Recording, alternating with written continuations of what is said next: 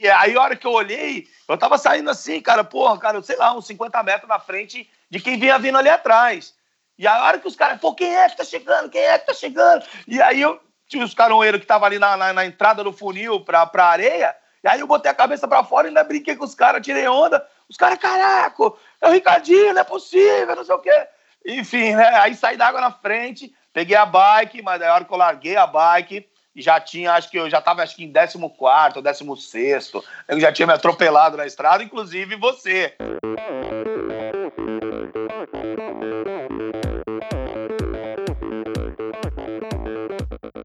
Olá pessoal, aqui é o Bernardinho. Olá amigos, eu sou a Fernanda Maciel. Aqui quem fala é o Tony Canaã. Olá, eu sou o Djan Madruga. Eu sou Ana Polegatti.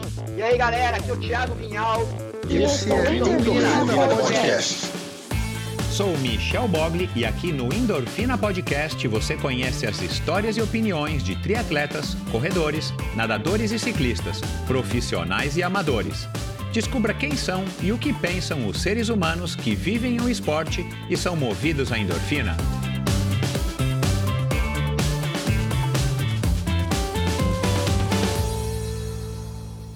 Olá, seja bem-vindo a outro episódio do Endorfina Podcast.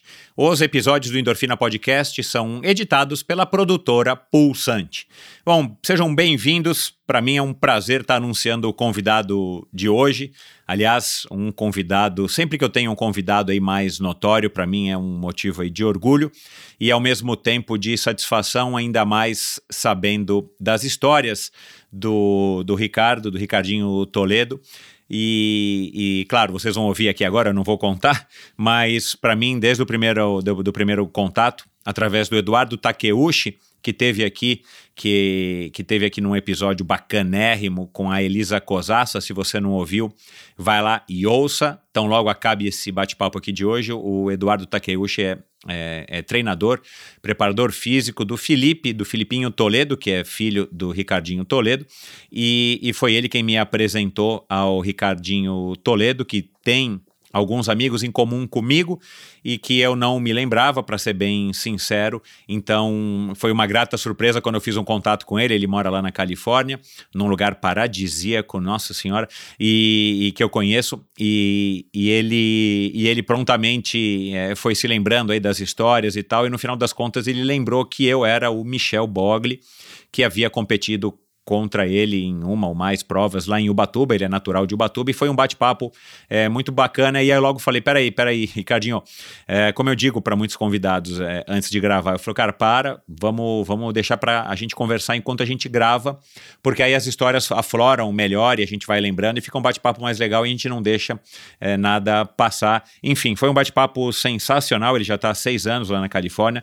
Ele falou, claro, do início dele no surf, da evolução da carreira, uma outra época, mas mas o, o, o, foco aqui do assunto é na, na pessoa, né, no ser humano, como sempre, com todos os convidados, é, que é o, o Ricardinho Toledo. Então, nós falamos aí sobre o começo dele, a natação, a influência dos pais. Ele acabou, ele, ele, ele foi um nadador é, um nadador muito bom, né? Um, um, cara nativo de Ubatuba, um local de Ubatuba que acabou aprendendo a nadar por conta do surf e depois evoluiu na natação, participou até de provas aí de 3 mil quilômetros, de uma travessia de 9 mil, quase 10 mil quilômetros, e ele participou de triatlons, triatlons lá em Ubatuba, e ele vai contar aí algumas passagens muito legais. Foi um bate-papo legal com um cara aí bem, bem interessante, um cara engraçado, então tenho certeza de que foi um bate, que vai ser um episódio também para ficar na história do Endorfina, e espero que vocês vocês curtam, tanto quanto eu curti esse bate-papo. Ricardo, Ricardinho, eu sei que você está me ouvindo aqui, o Filipinho, o Eduardo. Obrigado, obrigado a vocês, obrigado pela ponte e parabéns aí, Felipe, pelo, pelo pai que você tem, pelo apoio que você tem aí de um cara é, super bacana, um cara bacanérrimo como o teu pai e que foi um super exemplo aí de atleta, não só do surf, mas agora aqui também a gente vai descobrir da natação. Pelo menos eu não sabia, não lembrava da natação e, da, e do triatlon. Então, é, vamos lá, obrigado de novo novo a todo mundo aí que tem postado, repostado os episódios da semana passada, com a. dessa semana, na verdade, né? Para quem está ouvindo na quinta-feira, o episódio anterior, que foi o episódio com a Mariana Maia, um episódio bem legal aí também, se você não ouviu, vai lá. Aliás, vários episódios aí femininos no último mês do Endorfina que acabaram sendo uma coincidência e agora eu acabei gravando aí com várias outras personalidades do mundo esportivo, amador e profissional e, e, e você vai ouvir aí a partir das próximos, dos próximos episódios bem legais, então fiquem ligados. Uh, o resultado da promoção da Join Sports com Endorfina, que começou no começo do mês, já foi divulgado, dá uma olhada lá no Instagram do Endorfina, que foi uma repostagem do que foi postado no Instagram da Join Sports, se você participou, é, parabéns, obrigado pela participação. E se você foi o ganhador, entre lá em contato com a Join Sports para você ganhar e receber o seu prêmio em casa sem custo nenhum. Obrigado a todos vocês que têm apoiado o Endorfina, seja ouvindo, seja doando uma quantia é, mensal em dinheiro para mim, seja repostando, seja fazendo, é, é, divulgando, né, como eu gosto de dizer, espalhar a palavra do Endorfina para mais e mais pessoas. Isso tem feito aí de fato com que o Endorfina se torne cada vez mais relevante e consiga inspirar cada vez mais pessoas. Então, muito obrigado a todos vocês. Obrigado também aos patrocinadores do episódio de hoje, a começar pela Heineken 00. Você é daqueles que gostam de uma boa cerveja geladinha? Já está sabendo da novidade? A Heineken 00 chegou ao pão de açúcar. É uma opção deliciosa e que não interfere no seu treino. É uma autêntica Heineken, agora com zero álcool. E o melhor é uma long neck que tem apenas 69 calorias. Perfeita para acabar com a sede e refrescar depois do treino para beber durante o almoço e não atrapalhar o seu home office e até para saborear naquele happy hour que eu sei que muitos de vocês já estão fazendo. Ficou com vontade de conferir essa novidade que vai se encaixar em vários momentos do seu dia? Agora você pode. Confere lá nas lojas Pão de Açúcar ou pede pelo site pãodeaçúcar.com. Ah, lembrando, né, pessoal, é destinado apenas para adultos, ok? E obrigado também à Bovem Energia. A Bovem é uma comercializadora, uma gestora e uma geradora de energia. Assim como para os meus convidados, para a Bovem, energia é um assunto muito sério. Uma empresa sólida e confiável, com profissionais experientes e treinados para lhe oferecer agilidade no atendimento, robustez e competência na condução dos negócios. Saiba mais em bovem.com.br. De energia, a Bovem entende. E o Endorfina apoia a iniciativa do Mosqueteiros do Esporte, um site de patrocínio coletivo de atletas incentive um jovem atleta profissional e ainda receba descontos em diversas lojas e prestadores de serviço. Seja você a diferença na carreira de um jovem talento. Siga Mosqueteiros do Esporte no Instagram, Mosqueteiros do Esporte no Facebook e mosqueteirosdoesporte.com.br é o site onde você encontra lá o perfil dos atletas, dos triatletas, dos judocas, que há, por enquanto, somente essas duas modalidades que há no, no, no site aí do Marcelo, é, e você pode então levantar o perfil deles, dar uma olhada, entrar em contato com o Marcelo, fazer aí uma breve pesquisa e escolher qual atleta apoiar a partir de 25 reais por mês. Você com certeza vai ajudar e muito a esses jovens talentos. Meu convidado de hoje foi surfista profissional por mais de 20 anos e chegou a conquistar três títulos brasileiros. Um dos melhores surfistas da sua geração, nasceu, foi criado e criou seus filhos mais velhos em Ubatuba, que, segundo ele mesmo, é um verdadeiro paraíso. De surfista profissional, passou a administrar a carreira do seu filho e também campeão de surf, o famoso Felipe Toledo. O que pouca gente sabe é que ele foi também um exímio nadador, chegando a competir em travessias. Com a chegada do triatlon nas areias de Ubatuba, resolveu experimentar a modalidade como desafio e preparação para o seu surf. Com vocês, o personagem lendário e um verdadeiro terremoto do surf nacional nos anos 90, pai também do Matheus, do Davi e da Sofia, avô da pequena Marina e do Coa, o grande João Ricardo de Castro Toledo. Seja muito bem-vindo, Ricardo. Um grande prazer bater esse papo aqui com você e eu tenho certeza de que vai ser um, uma conversa interessante para as pessoas conhecerem um lado é, pouco conhecido aí da sua, da sua figura pública, né, que é a de tricampeão brasileiro de, de surf. É, cara, para começar, é, eu queria fazer uma, uma pergunta aí já, já é, provocadora. Você, numa das, numa, na pesquisa que eu fiz aqui para gravar com você, numa das entrevistas você se referiu ao Ubatuba como paraíso, né? É, e, e, na nossa conversa ali há um pouco tempo atrás, você também disse que Ubatuba, é, enfim, que é o paraíso. Mas você se mudou é, faz algum tempo para Califórnia, né? Que também é outro paraíso, na minha opinião, um, um belo de um paraíso.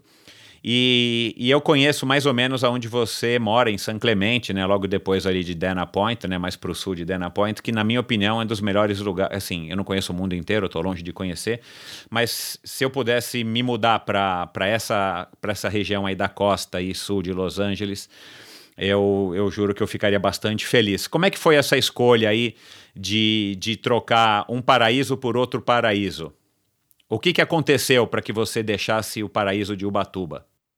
Bom, primeiramente eu queria agradecer a oportunidade aí, Michel, uh, a Endorfina Podcast, de estar fazendo parte desse seleto grupo de, de, de atletas, ex-atletas, enfim, personalidades que tiveram e têm a oportunidade de estar com você aqui nesse, nesse momento. É, cara, eu, na verdade, é, é, eu fui surfista profissional minha vida inteira, criei meus filhos é, na praia junto com, comigo e com a minha esposa e junto com os brinquedos deles é, também tinha uma prancha de surf. Então, assim, seria natural que pelo menos um deles é, é, viesse a gostar de, de, de, surf e talvez fosse um, um, atleta profissional. Então, o meu filho mais velho, na verdade, o Matheus Toledo, ele foi atleta profissional, foi campeão paulista profissional é, em 2010. Aí, depois, mais uns dois, três anos, ele é, se, se tornou é, é, free surfer né? E, e aí depois começou a trabalhar no, num canal de televisão uhum. é, e, e, e, seguiu sua carreira até agora. E, mas ele continua surfando. O Felipe, o segundo, ele já, na verdade, é, é, já tinha um, um, outro, sabe, um, um, outro approach com relação ao surf. Ele era mais a, aguerrido, ele era um garoto que tinha mais determinação, que ele corria mais atrás. Então ele era diferenciado. Então, assim, é, conforme ele foi crescendo, as oportunidades foram surgindo. E a gente fechou, quando ele era jovem ainda, cara, um patrocínio com a Nike. É, que estava lançando uma marca que chamava Nike 6.0, que inclusive uhum. depois de um tempo eles extinguiram também essa, essa marca. Uhum. É, e aí surgiu essa oportunidade, junto com isso, de trazer ele para a América.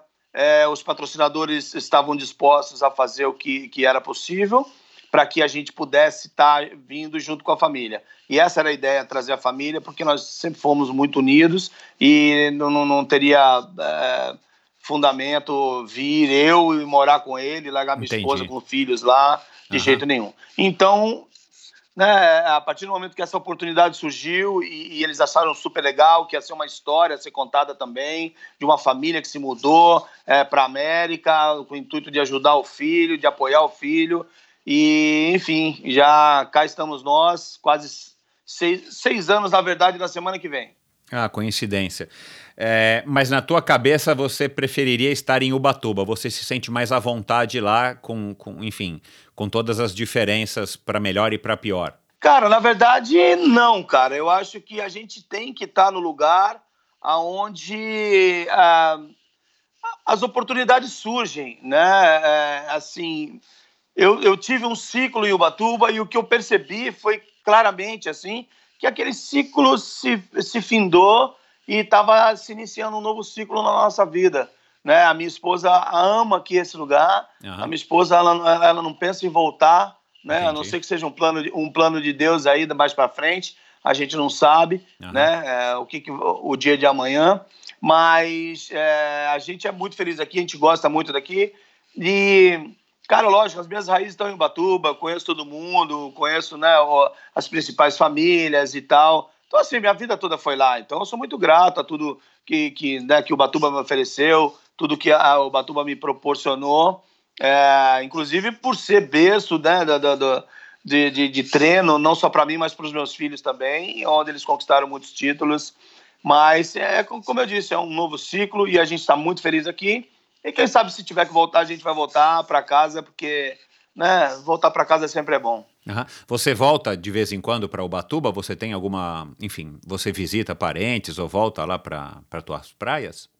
Sim, sem dúvida. Todo ano a gente estava voltando porque existe a etapa do Rio de Janeiro, né? A etapa do ah, circuito claro. mundial do Rio de Janeiro. Então a gente sempre volta. A minha esposa, que já faz acho que uns dois ou três anos, se não me engano, que não voltou mais. Entendi. E Agora ela pegou um pouquinho de medo de avião, e aí ela começou até a evitar, uhum. e, enfim, a, e a, ela não vai. Mas Entendi. eu já fui, né? O ano passado eu fui, vi meu pai, que né, já está um pouco mais idoso, a minha mãe, a minha irmã, enfim, os amigos. Então é isso. Legal. É, fala um pouco aí da tua fase é, de, de garoto, quando você, enfim, teve contato de fato com o surf, ao ponto de perceber que você era um cara diferenciado e, e poderia, é, enfim, estar tá vivendo é, do esporte que você tanto ama e amava, né? Começou a amar. Então, Michel, na verdade, cara, isso aconteceu muito cedo. E naquela época o surf era muito difícil. O surfista era criminalizado, era, era é. discriminado, enfim, é, e o surf era taxado como esporte de vagabundo, de rebelde, de maconheiro, o surfista era maconheiro, é. vagabundo, então era, era bem difícil, mas meu pai, ele, ele sempre foi esportista, Uhum. Meu pai, pô, ele foi, ele foi fisiculturista, a primeira academia de musculação que surgiu em Ubatuba é, veio através dele. Então, todos os alunos que hoje têm a academia lá praticamente passaram pelas mãos dele, pelos trabalhos do meu pai, né, como fisiculturista, e, e enfim. É, então, sempre me, me, incentivou muito no esporte. Então, uhum. eu comecei muito cedo, com 5 anos de idade. É, fui na Praia Grande, estava com a família e um amigo do meu pai pediu que eu lavasse a prancha dele que já estava chegando no final de tarde, a gente já estava indo embora. E aí eu catei aquela prancha pesada, super grande, eu era pequenininho, bem magrinho, e, e fui para a água, lavei a prancha e virei numa espuma e fiquei de pé. e vim, de, e vim é, simples assim. Uhum. É porque naquela época também as crianças, na verdade, é, tinham uma, uma infância de verdade, né? Exato, então, assim, é. viviam na rua, trepavam em árvore, brincavam de pega-pega no bairro, esconde-esconde, são aquelas coisas aquelas brincadeiras saudáveis que hoje em dia já é bastante raro, a não ser que você viva né, na, nas zonas rurais ou nos bairros mais, mais afastados aí é. da, da grande civilização e selva de pedra, né? Mas, então, assim, eu tive essa, essa oportunidade, né? Desse momento, dessa espuminha que você pegou até você é, é, se profissionalizar, como é que foi esse trajeto? Você estava, é, claro, né? Você sempre vivendo em Ubatuba. Você teve o incentivo do teu pai, eu imagino, né? Depois dessa primeira espuminha que você pegou. É, com que idade que você começou a participar de campeonatos e começou a representar marcas? Que aí a gente pode dizer que você estava é, nesse profissionalismo, né? Embora talvez você não vivesse do que você é, fazia com patrocínios. Então, na como eu, tinha, eu, como eu já tinha te falado, na verdade, naquela época era tudo muito difícil. Então, para você ter acesso à prancha, esse tipo de coisa, não era fácil. Então, quando eu era garoto, bem garoto ainda, vira e mexe, eu emprestava a prancha de um, pegava ali um pouquinho de onda na beira, emprestava a prancha do outro, até que eu ganhei minha primeira prancha do meu pai, uhum. Homero, uh, que inclusive ele, eu tenho uma prancha hoje em dia aqui, recém-shapeada por ele, depois que ele teve um AVC e, e essa prancha é, foi anunciada por um amigo meu, mandou um vídeo, falou, ó, oh, eu tô com essa prancha aqui, o cara acabou de, de, de, se recuperar do AVC, fez a prancha à mão na, na plana e, cara, nós estamos é, vendendo essa prancha para ajudar ele. Então, assim, nossa, passou um filme na minha cabeça assim, claro. incrível e na hora eu falei, nossa, a prancha é minha. Pode, pode guardar e me enviar. Então, um outro garoto, amigo meu também, que veio de Santos, ele me trouxe essa prancha né? E eu tenho ela hoje aqui como um, um troféu, né? Claro. Foi onde tudo começou. Não é, a, lógico, uma uhum. réplica ou a prancha que eu iniciei, claro, mas assim, é, é do Homero. sabe, para para frisar, frisar bem na memória, assim, onde, onde tudo começou. E, enfim, de lá, é, da, daquele tempo, as pranchas foram trocando, meu pai sempre me incentivando, sempre me levando para a praia e viu que eu tinha uma facilidade muito grande, por ser um garoto muito esperto, muito ágil, e, enfim, né, como eu já disse, vivia na rua, brincando de pega-pega, correndo atrás de pipa, jogando peão. Então era um, era, era um moleque de rua, né, podemos uh -huh, dizer. É, é. É, no, no, no, no, bom sentido da, da palavra. Uh -huh. né? Hoje em dia, um moleque de rua, eles já são vistos com outro, outros olhos, mas... É, e eu fui crescendo em meio ao surf, em meio a outros esportes, eu fiz muitas outras coisas, fiz vôlei, basquete, capoeira, fiz judô, fiz, uh, enfim, uh, karatê. Tudo isso e, na escola e na praia? E não, em academias ah, também. legal. Né? Uhum. É, tinham as academias e meu pai sempre me incentivava. Aí, pô, quer fazer, quer experimentar, não sei o que, eu ia lá ver aula, eu gostava, me empolgava, fazia. Às vezes ficava três meses, seis meses, às vezes ficava uma semana, uhum. enfim. Mas é, é bom eu, eu ia ficando mais. Exato, exato. Eu ia ficando mais é, de acordo com o que eu ia me interessando mais, né? Claro. E, mas o surf nunca, nunca deixei. Então eu sempre fazia o meu surf, ia com os meus amigos. Mas eu passei, chegou uma época que eu passei quase um ano, cara, sem pegar onda.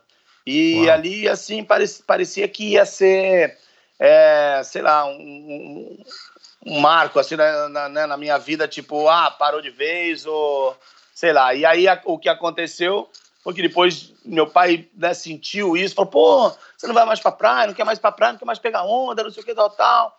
Eu, ah, pai, sei lá, não sei e tal. E, pô, eu vivia pra rua caçando passarinho, sabe, essas coisas com gaiola, no meio do mato. Cara, era, uma- era incrível, assim. E, e- aí, aí acho que meu pai é, comentou com alguns amigos meus para que me convidassem, entendeu? Para ir pra praia. Uhum. E aí eles fizeram isso e eu fui pra praia com eles e, cara, e aí aquela, aquela emoção, aquele desejo, cara, aquele, sabe, aquele tesão pelo surf voltou novamente. Legal. E aí eu voltei, comecei a frequentar novamente a praia, voltando e tal, levando minha prancha e pegando onda. Aí depois disso nunca mais parei. Uhum. Ubatuba, pô, naquela época era muito difícil, né? Assim, a- principalmente a questão de, de, de, de competições, né? De Aham. campeonatos. Eram, existia um por ano, que era o Campeonato Brasileiro que eles faziam, é, Taça West Top, né? Que eram, eram os campeonatos bem precários, mas que é, é, realizavam-se apenas uma, uma vez por ano e eram com atletas mais velhos, né? Que eram chamados de sêniors Aham. na época. Aham. Então, nem- nem um incentivo júnior existia. Ah, e, tá. Então, assim, quando eu tinha lá meus 13 anos para 14, aí o Paulo Issa, em São Paulo, que foi presidente da Associação de Surf ah, de Ubatuba durante muito tempo, é, pô, um grande incentivador do surf, cara, brasileiro, paulista, enfim. Vai ficar para sempre na história do surf aí do, do, do Brasil. Aham. E, e ele sempre realizou os, os eventos. Aí ele começou a fazer os eventos júniores, porque começou a perceber que tinha já um número maior e, pô, né, olhando a- o que acontecia também no mercado aqui fora, através das revistas, ó, pô, tem um monte de garoto que está competindo, que já estão começando a fazer os campeonatinhos de juniores e tal, e, pô, aquilo foi uma loucura, porque a gente, né, caraca, a gente vai ter um campeonatinho só pra gente, agora sim. Claro. tipo, pô, chega de apanhar dos velhos, né? claro. E então, assim, eu já comecei a engrenar, comecei a ganhar alguns eventos que ele fazia, até ficar um pouquinho mais velho. Aí já comecei, pô, peguei um, patrocínio da Plankton com 16 anos, já estava ganhando um, Aham. uma, é, uma, uma graninha para viajar, para as inscrições, para os campeonatos, roupas todo mês, né? Vinha com um saco de roupa embora para casa. Então, foi- ali foi começando a minha história como profissional. E com 17 anos de idade, eu ganhei o primeiro campeonato brasileiro em Ubatuba, em Tamambuca. É, foi em 85, Uhum. tinha 17 anos. E uma final contra o Tinguinha, o Neno e o Amaro. é, na praia de Itamambuca. O mar estava gigante, todo mexido, assim, umas ondas bem, bem fortes, uma água meio marronzada, assim. E eu lembro até hoje. E foi assim o pontapé inicial assim para minha carreira de profissional e de lá para frente né é, não parei mais e né, depois veio o título em 91 já pela é, Abrasp que era a Associação é, Brasileira de Surf Profissional. E aí e nasceu meu primeiro filho. Em 95 veio outro título e nasceu meu segundo filho e depois de quatro anos veio o outro filho mas daí não teve título. O, infelizmente. O, o Ricardo, eu vou colocar aqui um, um, um áudio contando uma história muito legal aí a teu respeito, né? Que é a hora que, que a gente acertou a nossa gravação, eu queria ouvir alguma coisa a respeito dessa pessoa e sabia que ia vir uma, uma coisa bacana. E eu quero aí que você ouça, depois você comente aí essa, essa fase da tua vida aí que eu acho que retrata bem a tua personalidade e, e a tua personalidade, pelo que eu pesquisei, retrata bem também o teu desempenho na, na água, né? Então vamos lá. Não, você acertou sim, cara. Eu tive ótimas interações com o Ricardinho, mas a mais importante, sem dúvida, cara, foi quando, nos anos, sei lá quando, cara, acho que 80 ainda, final dos anos 80, eu chutaria. É, eu fui. Eu estava indo para o México e um amigo meu que era patrocinador do, do Ricardo na época, esse cara até já morreu, chamava Ricardo também ele me pediu, ficou sabendo, me pediu se eu poderia levar o Ricardinho, que era menor de idade, é, se eu poderia levar ele, que ele precisava treinar em outras ondas e tudo, e ele estava querendo ir para lá, se eu poderia levar, ficar meio de tutor dele ali, é, em Porto Escondido. E eu topei. E aí foi muito engraçado, assim, levar o moleque. Ele era, sem dúvida, se não o, um dos melhores talentos da, da geração dele no surf brasileiro, né? Da geração da época. Tanto é que se, depois se tornou, veio se tornar campeão brasileiro, né? Muito jovem, muito levinho, no auge, assim, né? E ele, a performance dele lá em Porto Escondido foi incrível. Inclusive eu tirei uma foto dele bem legal de dentro d'água, que a gente publicou em página dupla na Trip. E lá a interação foi muito engraçada, né? É, ele era bem moleque e aprontava e tal. É, acho que a passagem mais divertida foi quando lá em Porto Escondido, para quem não sabe, cara, dá onda de manhã cedo, né? porque não tem vento. Depois, lá para umas 10 horas, 10 e meia, entra um vento maral implacável que deixa o mar horrível e ele volta a ficar bom só no fim da tarde. Então você tem um, a parte do dia, uma grande parte do dia inútil em, em termos de surf e é muito quente, né? Não dá para fazer grandes coisas. Então fica todo mundo meio esperando ali, meio de, de quebrada, esperando na rede, deitado, lendo e tal. E o Ricardinho não aguentava muito isso, né? Então ele ficava aprontando, cara, armadilhas, punha balde d'água atrás da porta, essas coisas, né? E então eu já estava esperto, então eu ficava sempre ligado no moleque, né? Se ele não tivesse dentro d'água, ele estava aprontando. E aí, um belo dia, eu estava na rede nesse horário da, da siesta, assim, da tarde, estava na rede lendo, cara, e sentiu, a gente estava num, numa cabana, assim, que era meio palafita, assim, sustentada por pilares, né? E, e ela começou a tremer. Falei, puta, o moleque tá Tremeu chacoalhando. Ele deve ter chamado uns outros moleques lá da cidadezinha, do povoado, e veio chacoalhar a cabana aqui para me, me zoar, né? Daí eu peguei o chinelo e, e, fui procurar onde ele tava para atacar o chinelo nele. Aí eu vi que ele tava lá longe, assim, tava tipo, um, sei lá, 500 metros de onde eu tava, olhando, catando umas conchinhas, olhando pro mar. Então eu falei, ué, o moleque tá lá, Aí eu falei, porra, como é que chacoalhou o barraco à distância, né? Aí eu me liguei que tava tendo um terremoto, cara. Eu atribuí o terremoto a ele, pra você ter uma ideia do que ele era. Moleque zoado, eu achei que o terremoto era obra dele, né? E podia bem ser, porque ele era bem figurinha, bem agitado. Mas sempre um moleque muito bacana, de boa índole, sangue bom, criado ali em Tamambuca, pelo Scatena, pelo Bruce, pelo Bruxo, essa raça toda que era, eram contemporâneos meus aí, amigos.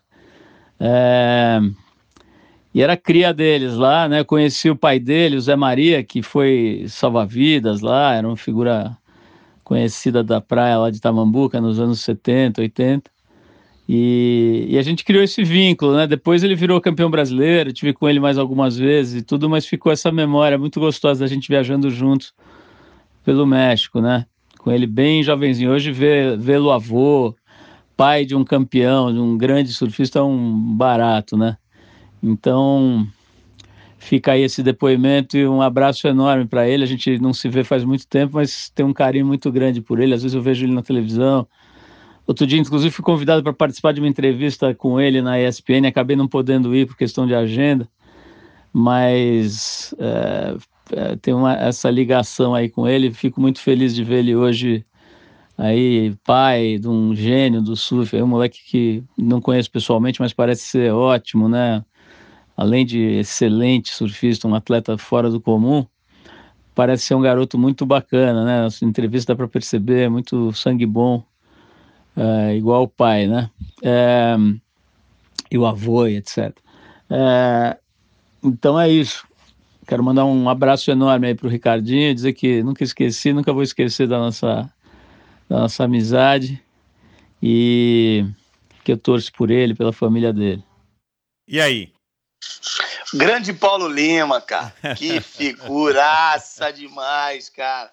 Cara muito bacana, nota mil, brother. É, pô, ele era, lógico, um pouco mais velho que eu, ele era, eu era garoto ainda. E né, somos nessa, nessa barca junto, que ele foi fazer a reportagem para a revista. E foi muito irado, cara. Ele fotografava, o cara era, porra, Cara, nota 10, cara. Maior saudade dele, cara. Foi tempos muito legais. A gente ficou lá com pô, o Leitão, o Tim, irmão do Piazza, que era dono da Bilabong. Sim. Mais uma galera ali de São Paulo que tem casa em Tamambuca. A gente ficou junto lá, a gente passou Natal. A gente foi pescar de baco, cara, uns tuna, e fez tudo lá na, na grelha, lá no Natal. Cara, foi alucinante, cara. Pô, maior saudade do Paulo, cara. Grande abraço para ele, cara, muita saudade. E, cara, foi realmente tempos que ficaram coisas que da, das nossas vidas que ficam gravadas e assim no, no coração mesmo que a gente né, né, não esquece. Muita coisa a gente esquece, né, que a gente viveu. E então assim, eu acho que as coisas que ficam são as coisas que realmente importaram e que, que marcaram, né? Então essa foi uma delas mesmo e foi muito engraçado, cara, que Pô, parecia que alguém tava chacoalhando o barraco mesmo com a mão, assim, cara. Porque a, o barraquinho de madeira, ele era em cima dos, de umas é, sapatinhas de pedra, Aham. entendeu? Que eram feitas na areia. Mas, assim, bem, né? Bem Rústico. rústicas, assim, é. Não tinha aquele negócio de, de aprofundar, fazer um concreto lá embaixo, nada disso, cara. Então o barraco parecia que ia cair de lado, cara. Era... Uhum. E foi engraçado mesmo esse dia. Pô, que legal, cara. Que, pô, que bacana ouvir esse, esse testemunho dele aí, essa, essa lembrança e, pô, muito feliz por isso. Bacana. É, a vida, a vida de surfista nessa época é, deve ter te proporcionado é, histórias assim mirabolantes como essa, mas assim a- aos baldes, né, Ricardo? Pô, sem dúvida, cara, né? Como eu falei, cara, algumas a gente lembra, algumas ficaram aí no esquecimento, mas sempre que alguém de repente vem e meio que dá uma dá uma relembrada assim, né? Abre aquela aquela caixinha do da memória e às vezes a gente vai lembrando de algumas coisas e vai e vai soltando, né? Uhum, Mas é engraçado isso. uhum. Me diz uma coisa, é, o que que, o que que te motivava a, a ser surfista, a levar essa vida? É, você começou a ganhar uma grana legal, era a fama, era o barato dessas viagens, de viver assim mesmo no espírito, né, num espírito livre, de estar podendo fazer o que você curtia, óbvio, né? É, ir nos picos legais e poder viajar e conhecer gente, as gatas e tudo mais. O que que te motivava? Você queria ser campeão? Você queria ganhar uma grana? Você queria ser famoso? Ou você só queria surfar e o resto tudo vinha como consequência? Exatamente, cara. Eu acho que naquela minha época, cara, era tudo isso menos ser famoso, porque eu não tinha noção do que, que era isso, de como seria isso, de se realmente aconteceria isso, né? O ser famoso para mim era tipo ganhar um campeonato. Aí você vai lá em cima do pódio, você recebe um troféu de primeiro lugar, você foi o melhor naquele momento, naquela competição, e ali as pessoas iam ver, caramba, né? Ele ganhou. Ó, quem ganhou o campeonato? Ah, Ricardo Toledo ou Ricardinho Toledo, como me chamavam na época, né? Que eu era mag- magrinho. Enfim, então eu acho que era isso, era pô, esse espírito de liberdade, de estar na praia o dia inteiro, sabe? Daí você ganhar para isso, cara, para fazer o que você gosta. E para mim estar na praia era tudo, cara, era assim, incrível, né? Uhum. E aí fala, pô, eu, cara, eu faço o que eu amo, as pessoas me pagam, Pois cara, é. isso é demais, e, né? Então, assim, é, é aquele ditado, né, cara? Faça o que você ama e você jamais precisar trabalhar, né? Não vai precisar trabalhar, né? Verdade. E é, é meio por aí, né, cara? Então, assim, para mim era isso, cara. É isso que eu desejava, assim. E eu era feliz dessa forma, viajando. E aí, depois, lógico, tendo a oportunidade de ir para vários lugares, correr campeonatos e conhecer pessoas e, né, e novas culturas. Isso foi realmente, assim, demais, cara. Uma bagagem incrível que eu, que eu levei para a vida. Embora não tenha tido oportunidade de ter entrado no, na elite do surf mun- mundial, mas corri o, a, a elite de acesso, a, a categoria de acesso, né, acesso. que é o, w, o WQS por alguns anos, dois, três anos. E aí depois eu tive filho cedo, então aí esse sonho eu acabei meio que deixando de lado para poder alimentar um outro sonho que era a família também que eu sempre sempre quis ter assim, desde garoto, sempre gostei de criança e e aí a minha esposa, né, na época minha, minha namorada engravidou, e aí eu vi que ali seria um, o começo dessa nova história. Bacana. Você é, tinha em algum momento da tua carreira ou em algumas fases você chegava a fazer algum planejamento da tua carreira, de, é, enfim, fazer uma estratégia com os teus patrocinadores, de tipo, olha, então ano que vem eu quero correr o campeonato assim, eu quero fazer assado, é, não, daqui a três anos eu quero tentar, né, você tinha algum planejamento de carreira? Eu estou perguntando isso porque, claro, você aí se tornou um manager, né? Além de coach e, e pai, né? Do, do, do Felipe e, e, o surf mudou completamente, Sim. né? É, na época não tinha nada disso. Ou você chegou a esboçar e faltou estrutura, ou não tinha ninguém para te orientar. Como é que você encarava é, é, essa questão de ser um surfista profissional e, e administrar uma carreira? Olha, é, para ser sincero, no início de jeito nenhum, né, cara? Não é o surf, é, é, como eu te disse no início, ele era muito marginalizado. Então as pessoas, é, né, aquela, aquela, aquele nicho do surf fazia aquilo, na verdade, como uma forma de rebeldia, né, de, uhum. de, de, de, ir contra o sistema, aquela coisa, né? Mas isso já é até mais antes, né, de eu chegar. Mas aí, quando eu cheguei, isso ainda existia um pouco, né? Então fazia simplesmente por fazer. Uhum. Não tinha planejamento, né? mesmo porque eu falei os campeonatos eram muito, muito escassos e conforme as coisas foram se organizando um pouquinho mais e foram tomando uma outra proporção, a ideia era ter um patrocínio que me levasse para esses lugares onde os campeonatos iam acontecer. Uhum. Então esse era o meu, era o meu planejamento. Uhum. Né? Lógico que isso, pô, a minha carreira foram alguns bons anos e e eu sempre tive uma vida muito ativa, então, pô, sempre lançado na praia, na atividade física, nadando, correndo, pedalando, né, fazendo muita atividade, né? Ah, eu corria na areia fofa. Então, assim, mas nada sem o planejamento que hoje claro, a gente é. entende, né? Que o, que é um planejamento de verdade, né? Então não existia nada disso. Estudo sobre surf, esquece. É, não, era um esporte ainda até né, assim, muito novo, né? Mas a ideia era mais ou menos essa, né? Até que as coisas tomaram outra, outro rumo, né? Começou-se a viajar para o exterior em busca de algumas etapas.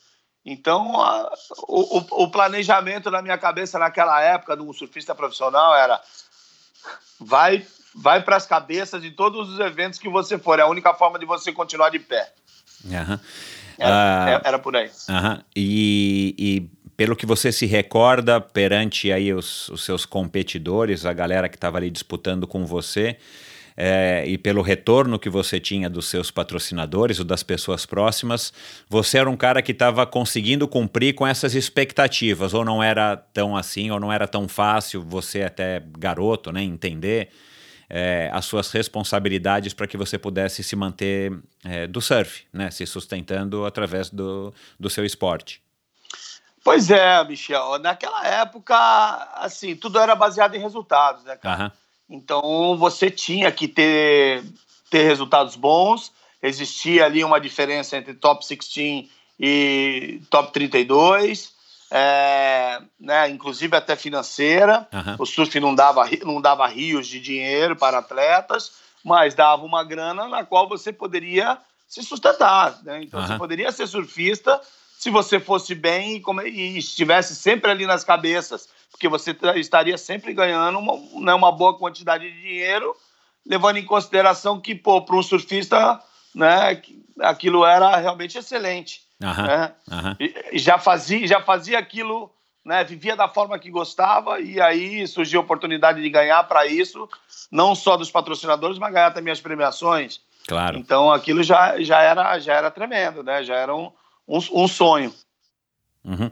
Vou colocar aqui mais um, mais um trecho aqui de áudio aqui que uma pessoa mandou, fez questão de mandar para você. Quero depois também que você comente isso. Fala, Ricardinho. Quanto tempo, meu amigo. Eu não podia deixar de participar do, do Endorfina quando eu fiquei sabendo que você ia ser o entrevistado do Michel. E apesar de tanto tempo que a gente não se fala, trocamos algumas mensagens até mais recentes em função do, do, do Filipinho. Mas se você não reconheceu a voz, é o Mica, de Ubatuba, de muitos anos atrás e, e principalmente da Surfari, que foi um dos seus primeiros patrocinadores, assim, de prancha, de fora de Ubatuba. Eu fico feliz de saber que você teve uma carreira tão de tanto êxito e que a gente, eu e meus irmãos, fomos um talvez o primeiro degrau é, para te tirar ali do daquele miolinho de Ubatuba e te colocar no centro de São Paulo, porque foi a primeira, talvez a primeira equipe de São Paulo que te, te patrocinou e tudo. E para ilustrar aqui o, o endorfina, eu queria lembrar de uma passagem enquanto você era patrocinado pela Surfari, que era a fábrica do meu irmão, e que nós te trouxemos para São Paulo. Eu fui te buscar no, na, na rodoviária, que a gente tinha uma, uma entrevista para gravar com você e, um, e, uma, e uma publicidade que a gente ia fazer com você. E nós fomos numa, numa agência de, de marketing, tinha um fotógrafo lá e, e eu lembro que colocamos um terno em você, Ricardinho. Acho que foi a primeira vez que você vestiu um terno na vida e você se olhava no espelho e não acreditava que você estava de terno, todo penteadinho, com a prancha na mão. Ai, e aí fez uma sessão de fotografias ali que foi histórica e saiu em algumas revistas de surf da época. E foi um momento muito legal. Então, queria que você lembrasse isso e lembrasse o, o momento da Surfari patrocinando você. Foi, foi muito bacana e e deu início a essa saga da família que, que agora está se concretizando no teu filho e que eu torço muito para que ele seja campeão mundial e acho que, que logo logo ele vai, vai levantar esse caneco aí para a família Toledo e, e para o Brasil, porque ele é, um, ele é um representante do nosso país. Bom falar com você, felicidades é, e sucesso para você, saúde, paz e para o Filipinho toda, todo o sucesso do mundo para ele. Abração, Ricardinho. Fica com Deus, meu amigo. É, Amilcar Altemani. já foi, já participou aqui do Endorfina, amigão meu de longa data, já contou a história dele aqui também num capítulo aí, já faz algum tempo. Mas ele. E, e, eu descobri que ele, ele foi surfista também e tal, né? Não no teu naipe, óbvio. Mas aí eu, conversando com ele, eu falei, pô, cara, vou gravar com, com o Ricardinho Toledo e tal. Ele falou, pô, nós patrocinamos ele e tal com a Surfari. Pô, então quer dizer que você colocou um terno e um cigarro, te colocaram um cigarro na mão. Porra, cara. grande mica, grande mica, cara. Pô, saudade da galera. É, foram pessoas que fizeram parte da minha história, sim. É, tenho o maior apreço por isso, uma consideração. É, o Júlio, cara, que shapeava minhas pranchas, irmão dele mais velho, bigodinho do Júlio. O fictício, que a galera chamava ele fictício, irmão. Pô, a galera toda pegava onda, cara. Os meninos pegavam onda bem pra caramba. Ah, o Mika também, maior estilo. Enfim, cara, é realmente é uma parte, uma parte da história da minha vida bem marcante. Os caras faziam altas pranchas. É, tive alguns bons títulos aí com, com a, as pranchinhas da Surfari. E, pô, esse dia foi mesmo, cara, verdade. Os caras. E eu tenho essa revista, você acredita? Ah, tem. O que, que era? Visual tem, esportivo? O que, que era? Flu... Fluir? Não, né? Não, Fluir é depois. Era, hardcore. Era... Fluir? É, é, devia ser o Hardcore ou Fluir, essas revistas. Não, não, não foi de época de visual, não, porque é, o visual acho que acabou em 79, 80, alguma coisa, 81, ah, tá. Mas já era.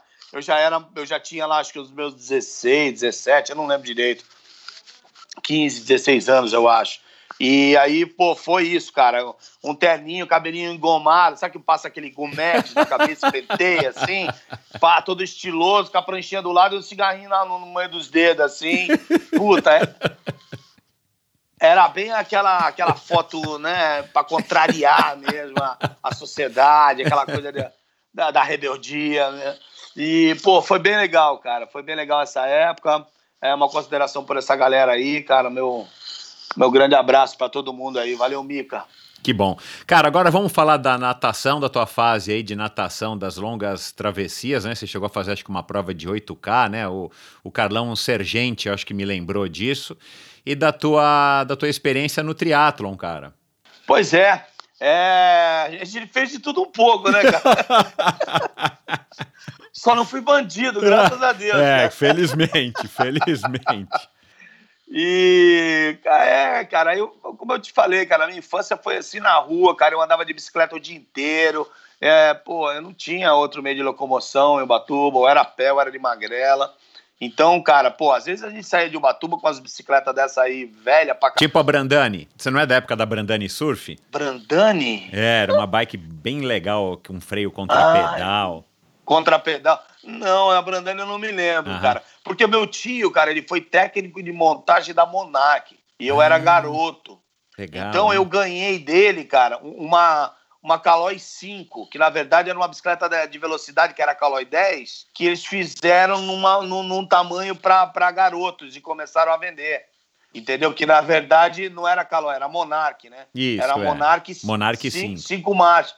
Isso, e era pequenininha. Então ela era um, uma, uma fracionada, né? Uma bike de velocidade, de corrida, mas fracionada. E eu tive essa bicicleta, eu tenho foto sentado nela e tudo.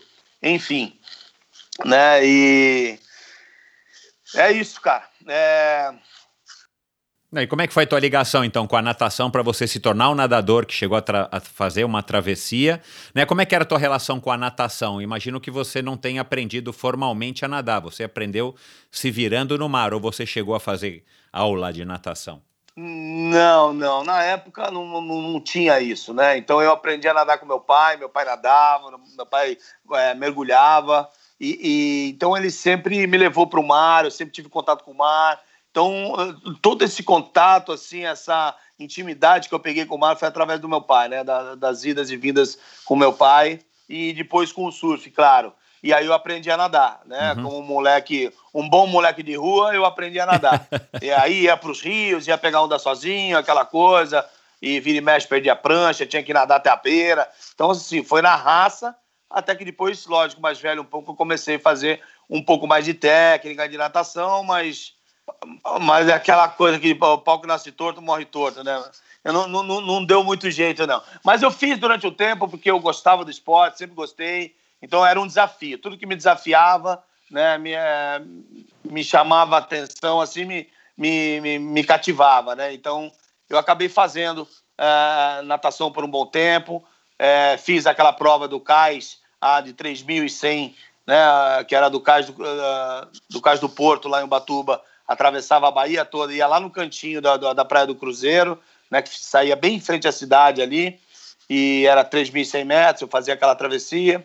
E aí depois eu fiz essa é, maior, né, que era uma travessia de, de 9,800. E eu fiz algumas vezes também, fiz umas duas, três vezes é, essa prova. Mas você treinava para fazer uma travessia dessa? Porque, cara, nadar 3 mil ainda é ok. Né? É. Mesmo para quem não é um nadador nato, mas 9,800 o cara precisa treinar alguma coisa, né, Ricardo? Cara, na verdade, assim, cara, eu cheguei a treinar na piscina municipal de Ubatuba por um tempo com o Marcão. Ele era do do Pinheiros, eu acho. Eu não lembro de onde, de um desses clubes de São Paulo. Ele foi para Ubatuba, começou a treinar a equipe lá na piscina. Uhum. E, e, eu fui nessa barca, eu e uns amigos meus, que tinha mais facilidade, estava evoluindo, aí com as técnicas, com os treinos e tal, estava evoluindo, batendo na casa do, do sabe, 1,4, 1,5 por cada 100 metros. Eu, mas assim, não, é, mas não era muito a minha praia, sabe? Uhum. É, nadar, tiro, assim, explosão. Uhum. Eu até fazia, mas. E aí depois ele começou a bater um pouco de frente com as coisas que, que eu, o surf, porque daí eu desgastava no surf, chegava lá, não, não rendia muito na natação, e o cara era super, porra, tá, sabe, assim, bravo nos treinos e tal. E eu comecei a me injuriar. Aí teve um dia que eu cheguei lá atrasado, que eu fui pegar onda, cara, e, e ia ter uma, uma provinha lá. Eu cheguei atrasado, ele ficou louco, não sei o que, discutiu comigo. Aí eu falei, então faz o seguinte, malandro, eu tô vazando porque eu sou do surf e não sou da natação, então vai falar no ouvido de quem você quiser, no meu não.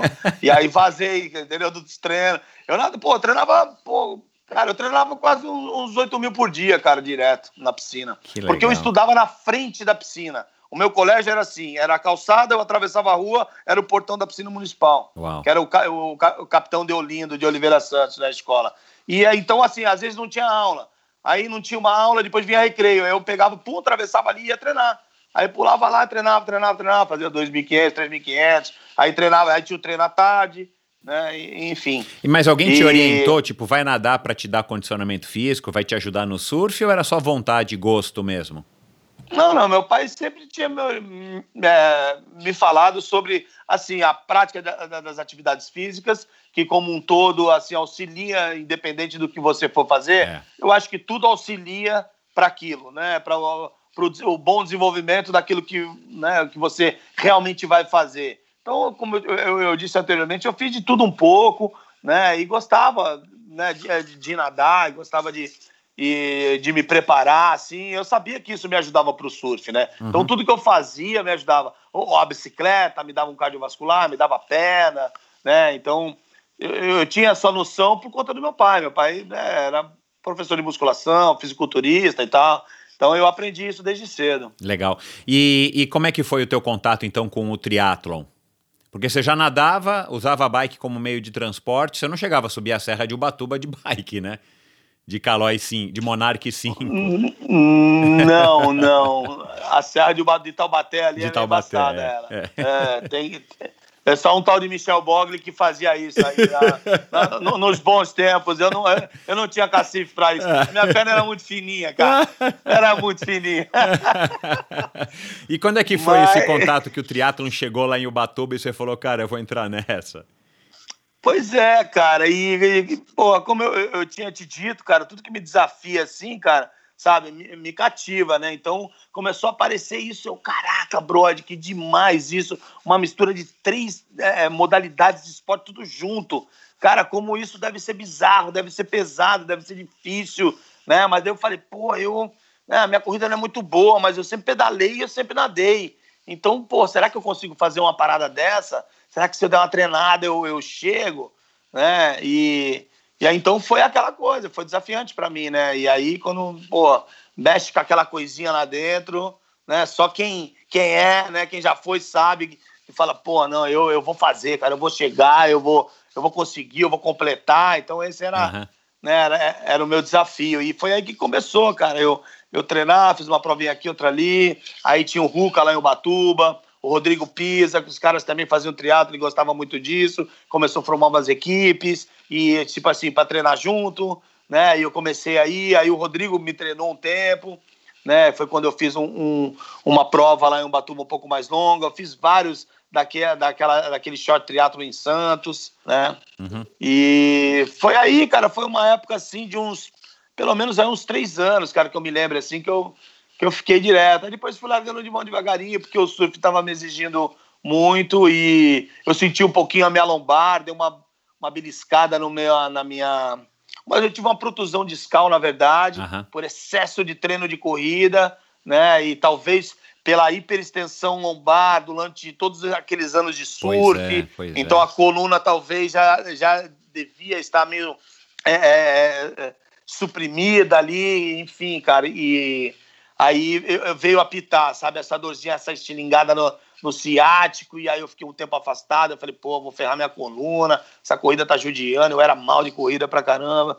Enfim, aí acabou eu fui me afastando, aí, mas foram uns três anos, pelo menos. Que legal. Você devia ter o quê, então, pelas tuas contas, é, pelas minhas contas, você tem dois anos a mais do que eu, você devia ter na época, então, entre 22 e 25, ou 20, 20 e 23, por aí, mais é. ou menos, não é? E, Deve ter sido no comecinho dos anos mesmo. 90, né? Que aí o triatlon chegou em Ubatuba. Até então acho que não tinha havido triatlon em Ubatuba. Exato. É.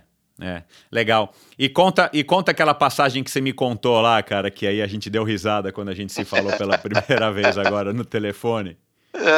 eu, eu não lembro é, disso, cara. cara. Pô, que pena, meu. Não, e o mais legal foi que é o seguinte, cara, o, o, o, o japonês, cara, o Eduardo Takeuchi, é. ele é, é, ele faz parte daquela equipe da Personal Boards lá da, da Reebok em São Paulo e tal, e a gente começou um trabalho com o Felipe há alguns anos atrás, ele se interessando muito, que ele estava se engajando muito nesses, nos estudos mais sobre surf, sobre treinamentos é. específicos e tal, matérias, e, é, é, e e a gente começou esse trabalho já faz alguns anos. E aí ele chegou para mim e falou assim: pô, o negócio é o seguinte, cara, eu tô fazendo uma parada aí, sei o que, tem um amigo meu que perguntou e tal, que pô, que você queria fazer uma parada de podcast, não sei o quê. Eu falei, japonês, não vem com essa viadagem de live, né, esse negócio aí. Falei, porra, cara, eu sou rude, sou lá de Ubatuba, cara, eu sou, ando de, de, pé no chão. Falei, ó, para com isso. Ele, não, pô, para com isso, não é nada disso, cara. Pô, é mó legal, não sei o quê, pô, é uma parada legal. Você, não, não, não, não tem vídeo, não, é só, é, só fala, é só áudio sei o que. Eu falei, japonês, falando, vem com essas histórias. Falei, ah, então vai, tudo bem, vai, qual é a parada? Ele, não, é mó legal, que é uma parada legal, só vai, pô, celebridade, só vai uns caras pica nas galáxias. Falei, então, pô, se só vai uns caras pica, eu quero ir também, né, mano? Então, bota nessa cena aí. Ele, não, beleza, então eu vou falar com o cara. Ah, não, não sei o que, meu amigo tá o Michel, não sei o que. Ah, beleza, fala com o Michel aí, pá.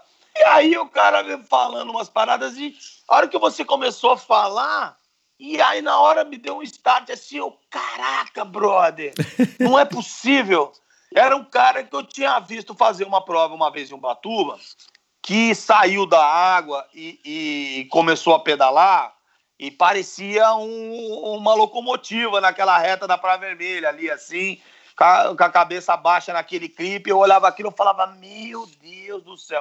Então, assim, eu, eu te vi competir e eu fiquei realmente, assim, assustado, cara. Que eu falei, caraca, o cara é um gigante. Porque, pô, você sempre né, foi um cara grande, de estatura. É. E, pô, eu acho, talvez pela sua formação também é, física, tua estrutura, é, tua herança, né, genética, e, e, pelos treinos, consequentemente, claro, né, você se tornou um cara de porte físico com, assim, com, porra, umas pernas avantajadas. É. E, porra, pedalava demais, brother. Eu olhei aquilo e falei, caraca, maluco o cara tá dando uma. E aí a gente ficou comentando, porque eu não, eu não lembro se a situação que eu vivi de fazer a prova, que eu vou falar agora, foi ju...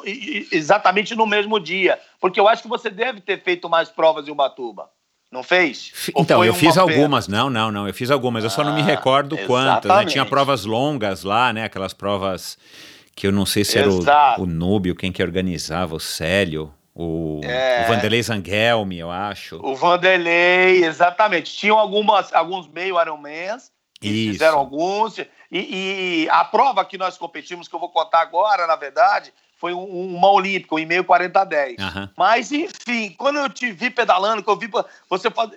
Cara, deixando os caras para trás no pedal longe. Cara, a galera ficou assim, cara, em choque. Falou: caraca, brother, esse cara vai dar um banho na galera, o cara vai chegar disparado lá na frente e, mano, e, e, e vai levar a prova, porque os caras não vão pegar ele na corrida.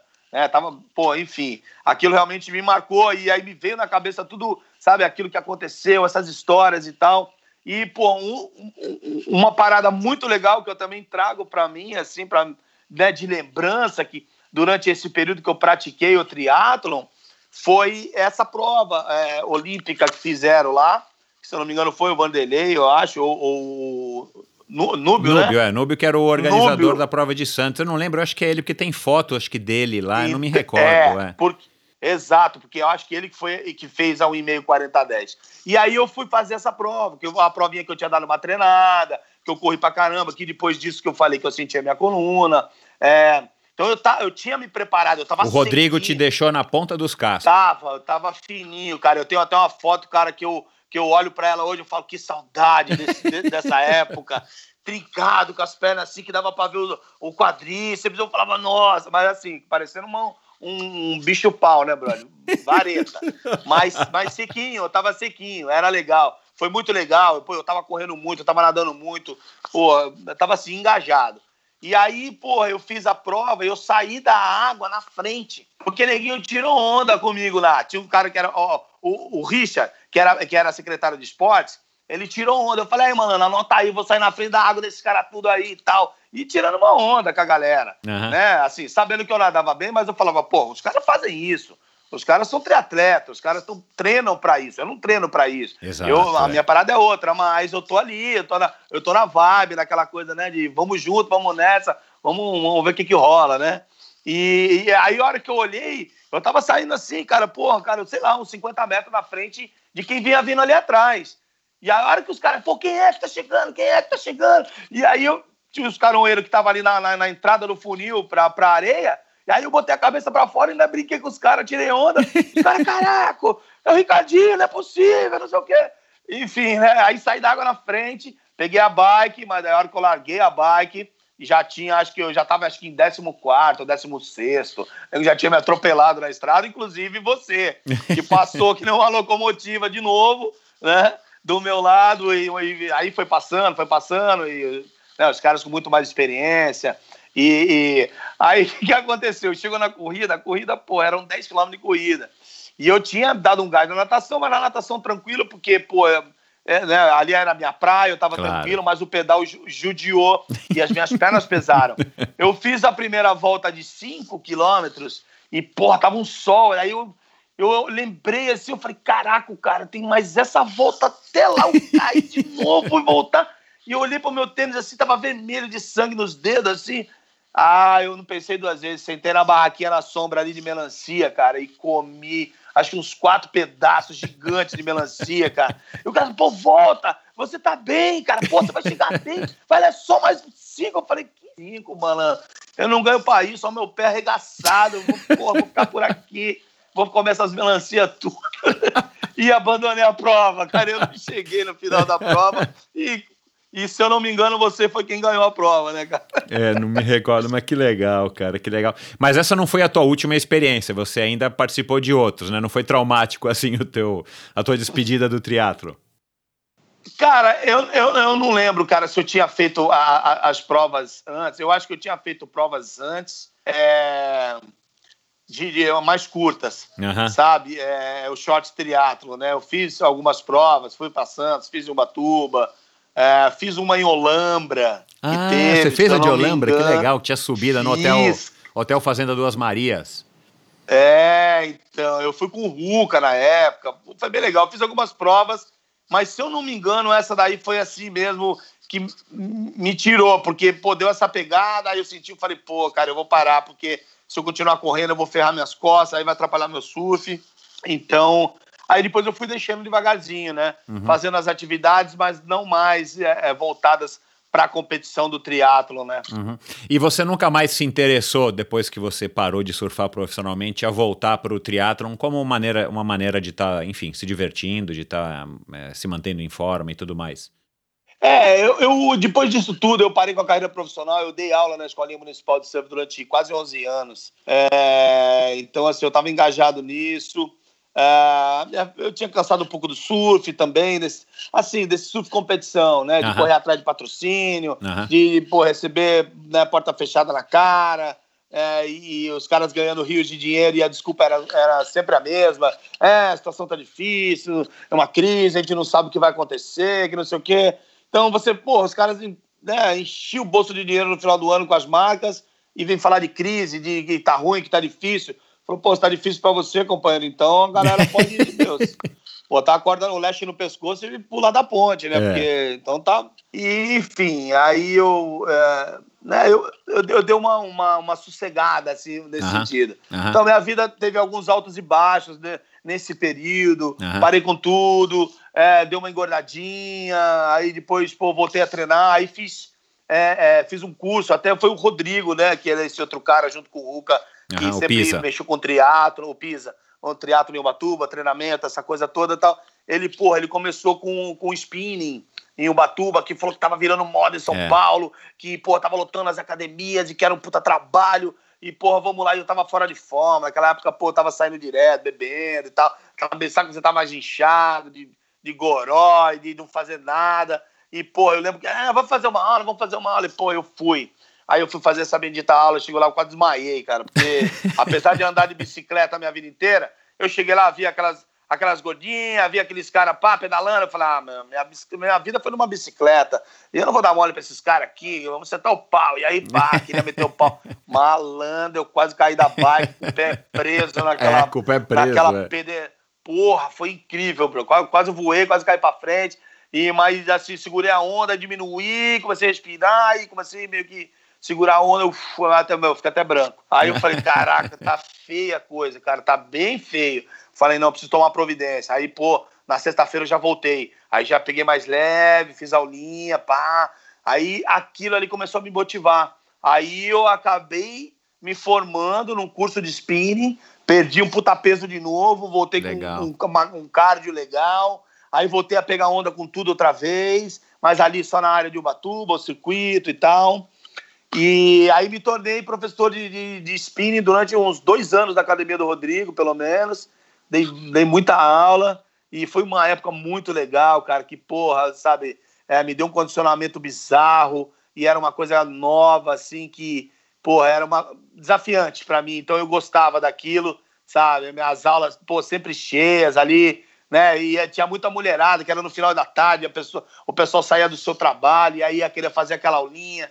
E, porra, eu né, dava aquele, aquele apoio, fazia aquele trabalhinho psicológico no iníciozinho da aula e tal, fazendo a galera relaxar, curtindo um chill-outzinho, dando aquela, aquele girozinho. Aham. Então a galera ia se entregando, se entregando, e aí depois vinha a paulada e, porra, a galera saía, final mantinha abdominal na mulherada toda, e a mulherada, porra, saía da aula assim, se sentindo a rainha, né? Então isso era legal, porque, sabe, é, eu fiz parte da, da, né, da, da vida dessas pessoas também, através né, do spinning, da Claro. bike, coisa que fez parte da minha vida e que fez parte da minha vivência, do meu treino, né? E, Uhum. Enfim, cara, é muito legal. É, bom, pra gente já caminhando aqui pro final, Ricardinho, deixa eu, deixa eu colocar mais um, uma- um áudio aqui do Paulo, é, porque tem a ver com esse assunto que a gente estava falando. Vamos lá. Ricardo, além de- de te mandar um abraço enorme, afetuoso aí, de um, de um amigo que gosta muito de você e que tem ótimas lembranças e admirador do teu, da tua trajetória, né? E agora do seu filho e tudo. Eu queria te fazer uma pergunta, cara, que é assim, como é que está sendo para você que é, foi um gênio, né, do esporte, um esporte que é muito associado à juventude e tal. Como é que está sendo viver esses anos agora mais velho e agora avô, né, vendo o sucesso do seu filho e tal? Como é que você está lidando com a passagem do tempo e com a mudança de papéis, né, do, do campeão, do molequinho lá de Tamambuca, do mascote do Escatena, do Bruce, do daquela galera toda, do bruxo, sei lá mais quem. É, de repente você passa a ser Pinóia. o, o mais velho, né? A referência para o seu filho, para uma geração e tudo. Como é que você está lidando com a, com a idade, com a passagem do tempo? E, e essa coisa de ser avô também, né? Que deve ser muito, muito legal, muito interessante, ao mesmo tempo é, louco, né? Porque você ainda é muito moço. Então me conta aí como é que está sendo isso. Abração. E aí? Ah, pô, cara, uma coisa que, cara, que eu sempre vivi, cara, que, assim, é, eu vejo que isso é uma coisa muito legal que eu tenho, assim, e que, pô, as pessoas deveriam, sabe, pensar mais sobre isso e tentar cultivar isso em si próprios, assim. Cara, é manter o espírito jovem, cara. Então, as pessoas, que às vezes, me veem depois de um tempo, fala caraca, brother, você continua o mesmo, hein, brother? Você não mudou nada, né? Então, assim, sabe, brincalhão, sempre meu, agitado, ligado, zoando os outros, falando ó, brincadeira, sacanagem, não sei o quê, tirando os caras, sabe? Então, cara, eu acho que isso é uma coisa bem legal. A gente tem que tentar cultivar isso, porque, cara, por mais que a gente né, envelheça, é, costumo pô, falar que a gente fica mais experiente, né, cara? Eu não gosto desse termo envelhecer, né? Uhum. É, né, eu, cara, eu mantenho, pô, fazendo, sabe, o contato com o esporte, fazendo bastante esporte, pô, eu remo por aqui, pedalo com a minha esposa. É, um tempo desse agora aí, eu peguei minha bike de velocidade aqui e eu tava pedalando um pouquinho mais direto e, e aí combinei com ela, nós subimos na van, cara, eu viajei a duas horas daqui de São Clemente, fui pro Joshua Tree, no National Uau, Park, que é um legal. deserto, e aí entrei lá de um lado dele e atravessei ele todinho pedalando, cara. E a minha mulher veio dando legal. assessoria com, com, com a van, parava nas, nas curvas, subia na van, fazia filme com o celular, fazia filme com a GoPro, sabe? Eu viajando sozinho, cara, atravessei o parque todo, dá pô, 60 milhas. Então, cara, pô, foi uma experiência alucinante, assim, cara, alucinante. Então, acho que a gente não tem que parar muito nesse negócio de, porra, de, de idade, sabe? Tem que se manter ativo, se manter, sabe, sempre em contato com, com, com o esporte. Eu acho que a gente tem que se dar, sabe, esse, esse tempo, cara, porque senão a gente é engolido pelo trabalho, pelo tempo, pela, sabe, pelas obrigações. E eu acho que a melhor forma de a gente viver, viver bem, é, sabe, tá sempre alimentando o espírito, fazendo essas coisas que a gente ama, tendo contato com a natureza, com os esportes. Acho que é meio por aí. Beijão, Paulo. Que saudade de você, cara. Pô.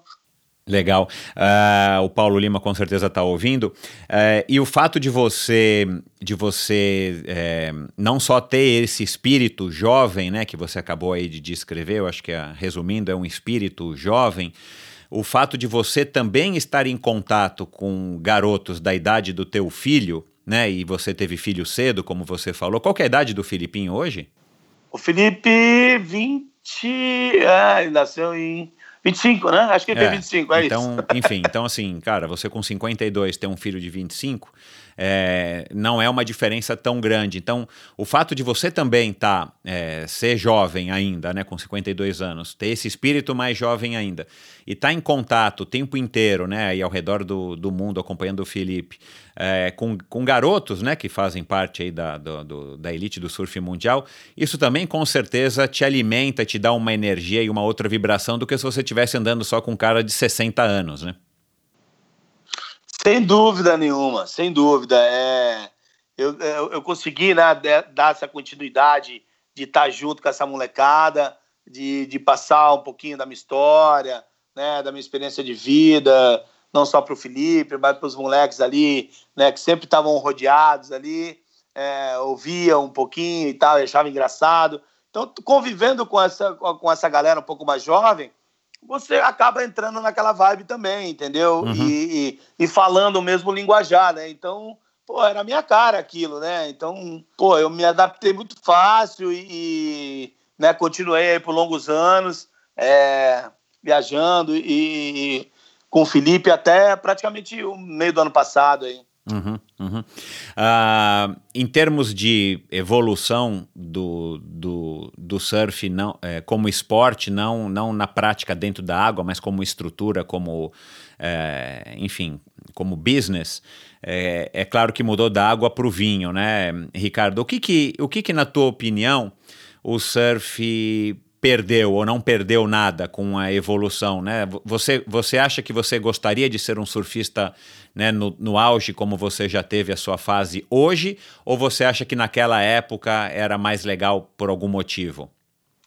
Não, sem dúvida. Boa pergunta, cara. Na verdade, realmente são, são fases distintas, né? Eu acho que eu vivi a melhor fase do surf, eu tive essa, essa oportunidade de não só aquela fase áurea do surf, da, né, do, do, do fato de você não ter eh, responsabilidade nenhuma com nada, você simplesmente ir para a praia, pegar onda, se sentir livre, ter esse contato com a natureza e, e, sabe, viver com pessoas que têm esse mesmo sentimento, têm esse mesmo, essa mesma visão e tal. Mas eu passei por várias outras fases do surf.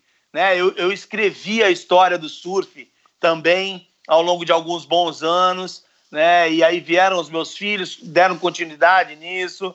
É, o surf evoluiu, então passou por muitas fases, né? Altos e baixos, e vieram alguns atletas fazendo parte da elite do surf mundial, né? Que era Teco e Fabinho, e a galera se espelhando e buscando é, alcançar, né? Esse mesmo esse mesmo patamar que eles chegaram, alguns conseguiram, né? E o surf foi, foi evoluindo na questão é, não só de pranchas, mas de material e, e, e também de manobras, né? É, era natural que isso acontecesse. Uhum. Mas, então, assim, eu, eu, não posso dizer que eu gostaria de estar mais hoje, né, na época de hoje, do que eu tive naquela época.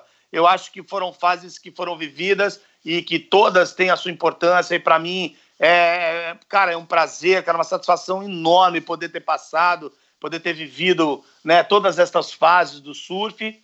É, e hoje em dia, realmente, o surf, né, para essa elite do surf mundial, né, para aqueles que conseguem conquistar isso, alcançar isso, que eu sei que não é fácil, que, cara, é, requer muita dedicação, muita entrega, muito profissionalismo, né? Muita gente ainda olha, alguns moleques às vezes olha. É lógico, quem sabe que é internet, que são muitas vezes pessoas que não têm conhecimento de nada, né? Falam assim, pô, olha o olhinho do Felipe, tá chapadão, deve ter fumado um, não sei o quê. Daí eu dou risada que eu falo, caraca, Brasil, essas pessoas não têm noção de quão, de quão grande foi a entrega do meu filho desde muito cedo. Uhum. Ele entrou na elite surf mundial com 17 anos de idade, entendeu? Uhum. Então, assim, ele nunca botou um baseado na boca, né? Ele, pô, quando era garoto, experimentou a cerveja aqui. Hoje em dia, com 25 anos, super centrado, toma sua cervejinha de vez em quando, churrasco aqui e tal. Mas, cara, abriu mão de, de baladinha, de saidinha, claro. de um monte de coisa para se entregar para aquilo que ele desejava, aquilo que ele almejava. Então, o esporte hoje em dia se tornou verdadeiramente um esporte elitizado. Né? Assim, embora, lógico, é, é, tem uma acessibilidade muito grande, mas as pessoas elitizado no sentido de, de você é, se tornar um profissional, de você buscar, de você treinar, de você, sabe, abrir mão de muitas coisas para é, alcançar aquilo que você quer. Desculpa. E então, eu acho que são, são épocas diferentes. Né? Hoje em dia, é, o surfista hoje em dia pode ser chamado de atleta. Né? Exato, Naquela época, é. nós, éramos, nós éramos surfistas. Né? A gente era um, um povo, uma tribo que, sabe, que gostava de sentar lá no fundo, tomar aquela brisa no, no rosto e dar as tartaruguinhas, que não tinha joelhinho ainda, né? Que é, é uma forma de se passar as ondas com a prancha. Uhum. Naquela época a prancha era uma balsa, né, cara? Ninguém conseguia afundar aquilo. Exato. Então é. você dava a tartaruguinha, você virava, ela com o fundo para cima, segurava uhum. e passava. Hoje em dia você mergulha, afunda o bico da prancha, Exato. empurra com o joelho ou com o pé e passa por baixo da onda. Então, com a evolução das pranchas e tal. Então, eu acho que é meio por aí, cara. É, são épocas diferentes e eu acho que o que valeu realmente foi ter tido essa oportunidade e estar tá vivendo tudo isso desde, sabe, lá de trás, né? E estar tá vivo para presenciar o surf nas Olimpíadas, né? Embora o Felipe não teve a felicidade de conseguir uma vaga, eram duas vagas apenas e muitos atletas bons, né? Mas o Brasil vai estar muito bem representado lá. O Felipe é um alternate, né? Tá ali para somar, se precisar da, da, da, da, né? da, da personagem dele ali, da, da, da pessoa dele como atleta para representar o país, ele vai estar ali preparado e a gente vai estar torcendo, né, pelo Brasil. Então é, é muito louco, né, cara? Você é, surfar ali atrás, cara, com com leste de meia, com a bermudinha floridinha que, a tua, que a tua avó costurou, entendeu? Na máquina dela. E hoje em dia você vê esses atletas numa Olimpíada fazendo o que eles fazem nessas ondas aí, cara, é, é surreal. Legal. Você, você é, é, curtiu? Você acha que vai ser positivo? Ou, ou só vai ter coisas positivas do surf é, se tornar um, um esporte olímpico? Ou você vê com alguma reserva? Cara, eu acredito que não, Michel. Eu acho que, cara, faz parte dessa evolução do esporte. O, o esporte, para ele crescer, ele, ele, ele tem que ser realmente é, legalizado, ele tem que ter o um, um respeito devido. Então precisa seguir algumas regras, alguns, algumas coisas. Só o que eu acho é que assim, eu acho que o surf deveria é, continuar sendo praticado no mar, porque ali existe uma série de variáveis uhum. né, dentro do mar, uhum. que na piscina, por exemplo, não, não, não tem. É. Então, né, só dando um exemplo, por exemplo, no mar, você pode sentar afastado de um atleta e pegar uma onda embaixo da prioridade dele. Uhum. Ali na piscina não tem isso. É, é, uma onda você, é uma onda do cara. Exato, é uma onda você, é. é uma onda do cara. Fica uma coisa você automática. Cair, você perdeu. É. Exatamente. Então é só isso que eu, que eu acredito que eles deveriam valorizar, é, sabe, manter o, o surf no, no, no, mar como ele sempre foi. Mas essa, essa evolução, esse crescimento e a necessidade de, de sabe, de acatar algumas regras, algumas diretrizes, é, faz parte para que a gente profissionalize definitivamente o surf, que ele seja um esporte né, é, bem remunerado, almejado, que é, muitas pessoas têm o desejo de praticar, não só como forma de, de, de, de esporte de ponta, de alta performance, em busca de medalhas olímpicas, troféus, de títulos mundiais e, e, etc., mas como uma forma de vida, porque eu dei aula lá, foi o que eu falo, cara, é, eu criei muitos, é, muitos seres humanos, sabe, de, de, de boa índole e de, sabe, com, com, é, com caráter, assim, pessoas que, que passaram pela escolinha, que onde me encontram, onde barbado, já com filhos, ei, professor, tudo bem, não sei o quê, pô, ó, aprendi a pegar onda com você, cara, nunca mais vou esquecer. Então, pô, isso não tem preço, sabe? E eu acho que é isso, é, a gente carrega para a vida toda. É. Sabe, traçando um, um, paralelo aqui, eu não sei se você sabe disso, o triatlon, quando entrou para os Jogos Olímpicos, se eu não me engano, foi em 1996 ou 97 que ele foi aprovado, e no ano 2000, então, em Sydney, na Austrália, ele estreou nas Olimpíadas e está aí desde então. Mas para ah, se adaptar ao formato olímpico, né? Porque esse triatlon, por exemplo, que você contou, né? Que a gente teve essa passagem aí juntos. É, a gente chamava de olímpico, né? É, mesmo antes de ele ser olímpico, de fato, né? É, e quando ele se adaptou, e, e, e para se adaptar para os Jogos Olímpicos, o triatlon passou a valer vácuo. Então, para que fosse um formato hum. televisivo, não tinha aquela história de que você não pode se aproximar do companheiro como na nossa época. Sim. Você tinha que, você poderia pedalar em vácuo porque aí o pedal passou a ser como se fosse num circuito de corrida, e de volta, e de volta, e de volta, e de volta x vezes. Sim. E depois, num outro percurso, o pessoal corria. Uh, e, e, o esporte mudou muito, a dinâmica do esporte. Nadar bem já não valia muita, muita coisa num primeiro momento. E pedalar já não é, tinha exato. tanta importância porque você pedalava no pelotão e depois você saía para correr o que valia era a corrida, né? É, ah. Hoje em dia já mudou um pouco, o triatlon é, olímpico com vácuo é, já evoluiu, hoje em dia sim a natação tem que ser muito forte, mas ainda o pedal ele acaba ficando um pouco é, relegado aí num segundo plano. É, mas na minha opinião, né, que sou de uma escola mais antiga, na minha opinião o triatlon olímpico, no formato olímpico com vácuo, ele deveria ter um outro nome, como por exemplo o teatro moderno.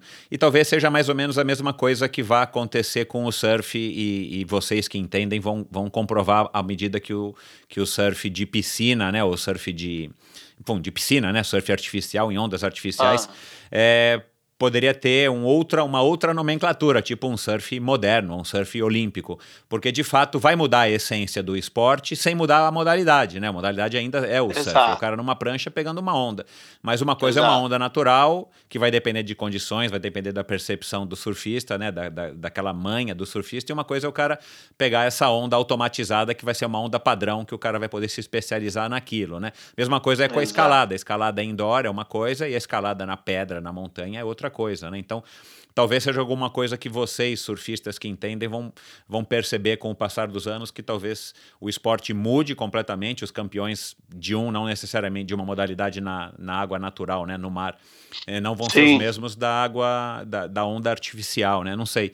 É, Agora, só para terminar mesmo de, de fato. Cara, em questão de grana, uma curiosidade minha, porque eu não acompanho assim o surf nesse nível. É, o, o, surf hoje é considerado um esporte que paga bem? Vocês acham que os atletas é, ganham bem ou poderiam estar tá ganhando mais é, dentro de uma indústria que, que com certeza já se tornou uma indústria mainstream, né? Já era uma coisa grande na tua época, né? A surfwear, mas claro, hoje alcançou proporções gigantescas, né? Das, das marcas, inclusive os, alguns patrocinadores do próprio Filipinho. Não, sem dúvida nenhuma. É... O surfista hoje em dia, é... vamos lá, hoje em dia já não mais, por por conta dessa pandemia que a gente está vivendo, ah, muita coisa começou mudou. a mudar uhum. de, desde o início do ano.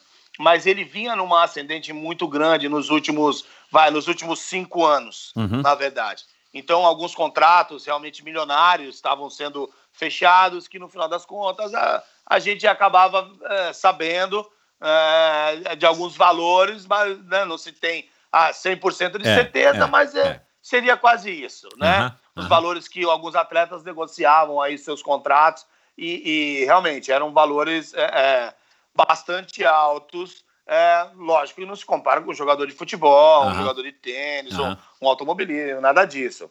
Mas só para você ter uma noção, por exemplo, é, o John John, bicampeão mundial, estava ganhando na Hurley antes dele sair aí. Eu acho que, eu acho, não tenho certeza, cerca de 3 milhões e meio de dólares por ano. Então, Uau. assim, é um bom dinheiro. É. Né? O Gabriel, se não está ganhando isso, está quase isso. Uhum. Né? Então, existiam alguns salários aí altos e, e infelizmente, por conta dessa pandemia, é, está acontecendo uma revolução muito grande.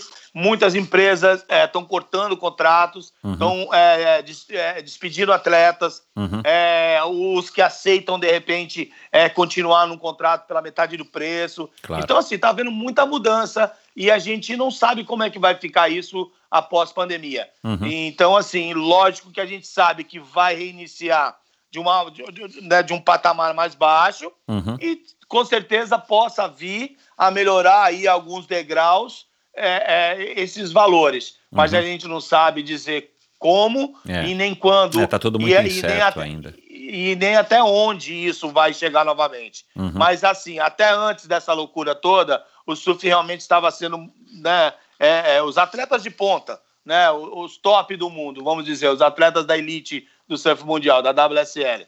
É, a maioria estava ganhando assim um, um, bom dinheiro que podemos dizer que dava para é, eles terem um, um, uma vida excelente fazendo o que ama fazer.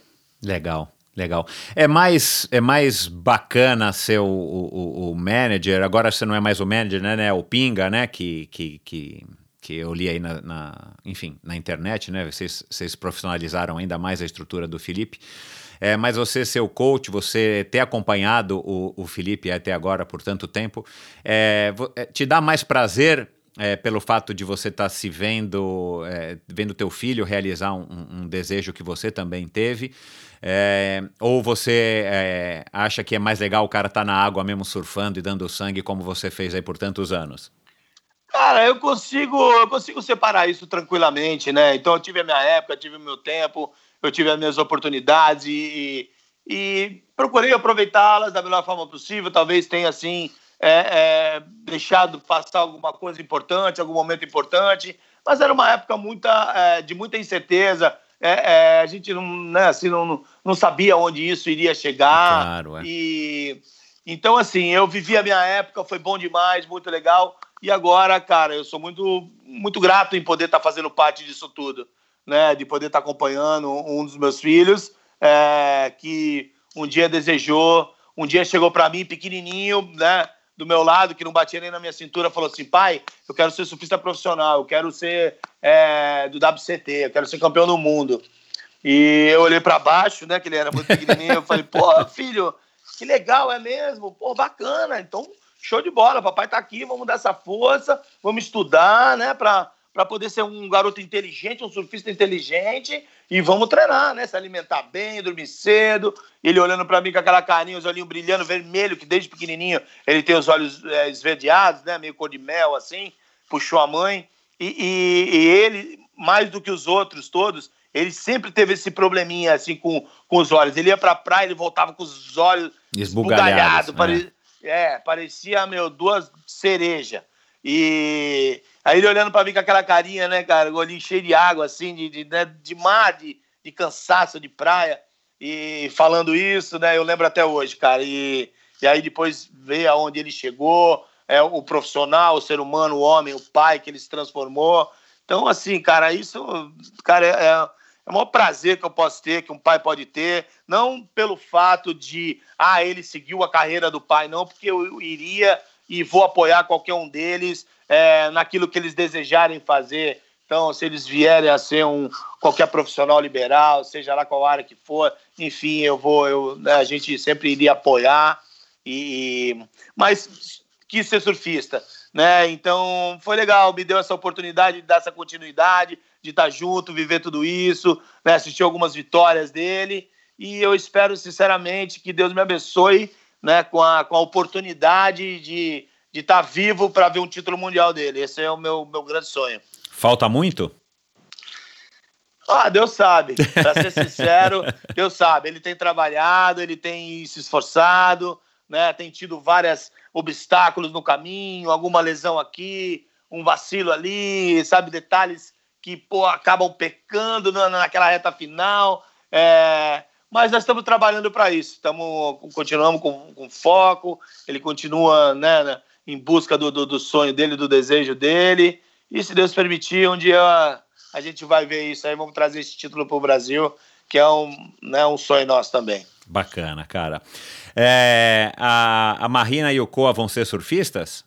Cara, não sei, cara. A, a, a Marina, é, ela é um pouquinho medrosa, assim. Uhum. Ela puxou um pouquinho a mãe. Uhum. Agora o Coa é da pá virada, mano. Coa, o que é de adrenalina, bota ele na bike aqui, senta o cacete na bike, ele dá risada, fecha o olhinho, aquele vento no rosto dele, ele dá risada, ele se amarra. Aí eu boto ele na moto, tem umas motinhas aqui, eu ponho ele na moto, vou dar rolê com ele na moto aqui no, no, no quarteirão. E aí ele se amarra, a hora que passa nas lombadas, vamos pular! Aí ele, vamos, vô, vamos! Aí pula nas lombadas, ele dá risada, pega onda com o pai, vai no stand-up comigo.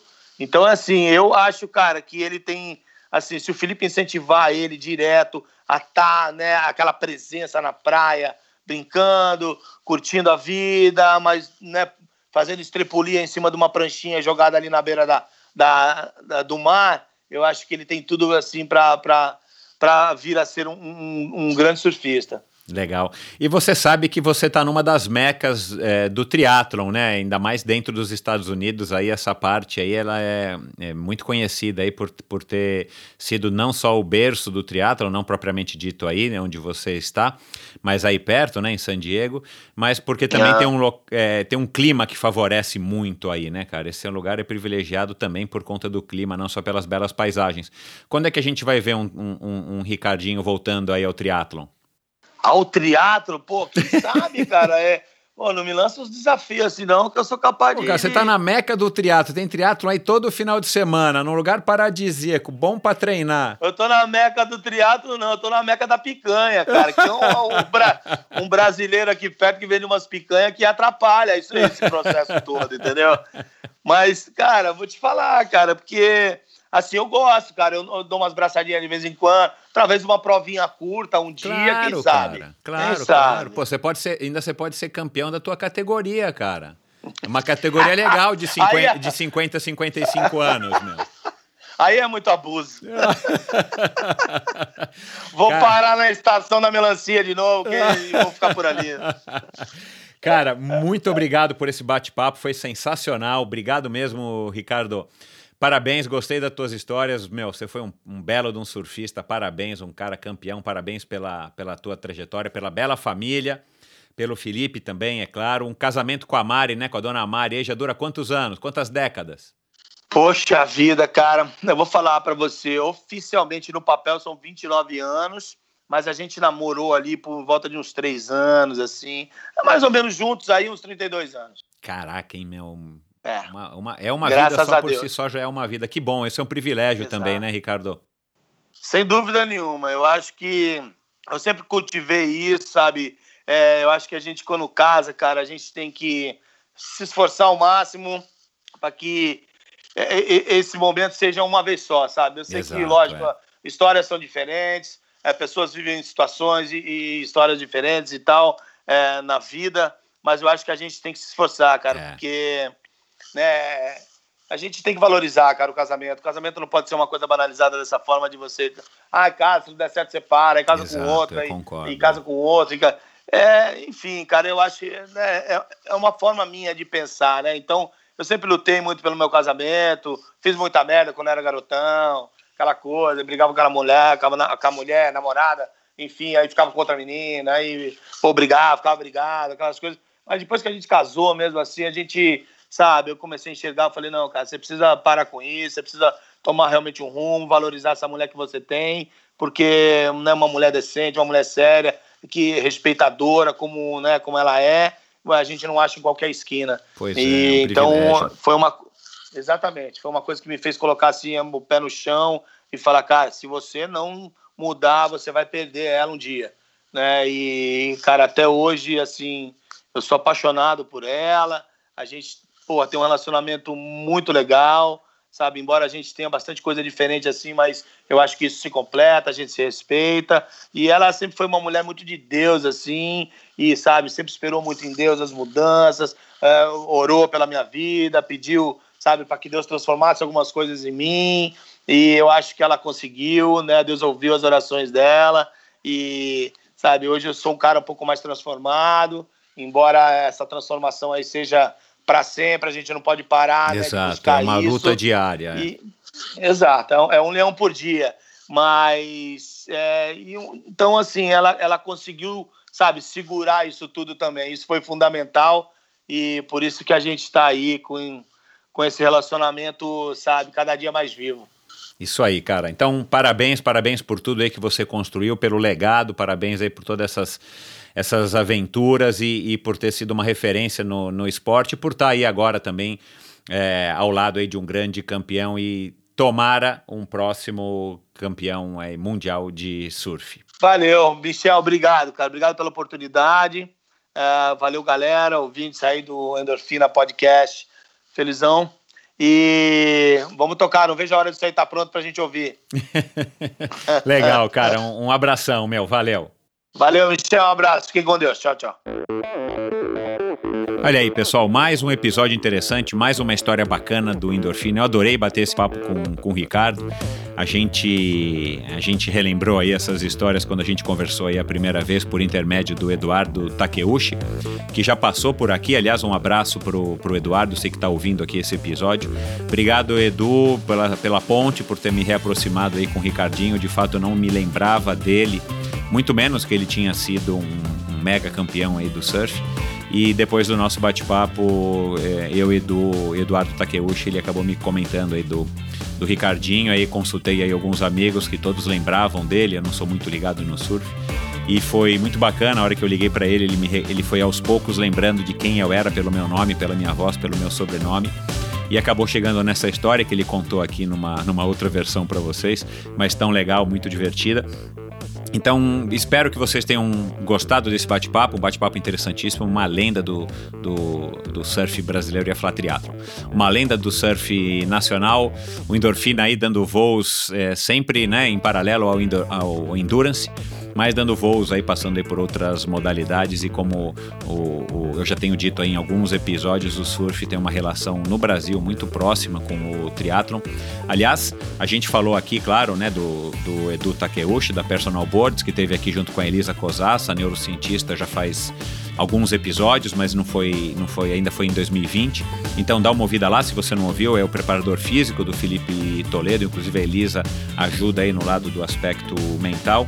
A gente conversou aqui, é, aliás, o Amilcar Altemani, né, meu amigo, amigo é isso, patrocinador, primeiro patrocinador mais é, fora de São Paulo, né, segundo o Mica, é, do, do, do, Ricardinho. Já teve também um episódio aqui em 2019 com uma história muito bacana, que teve uma repercussão muito legal, um cara muito inspirador, o triatleta amador e advogado nas horas vagas, né, Amilcar?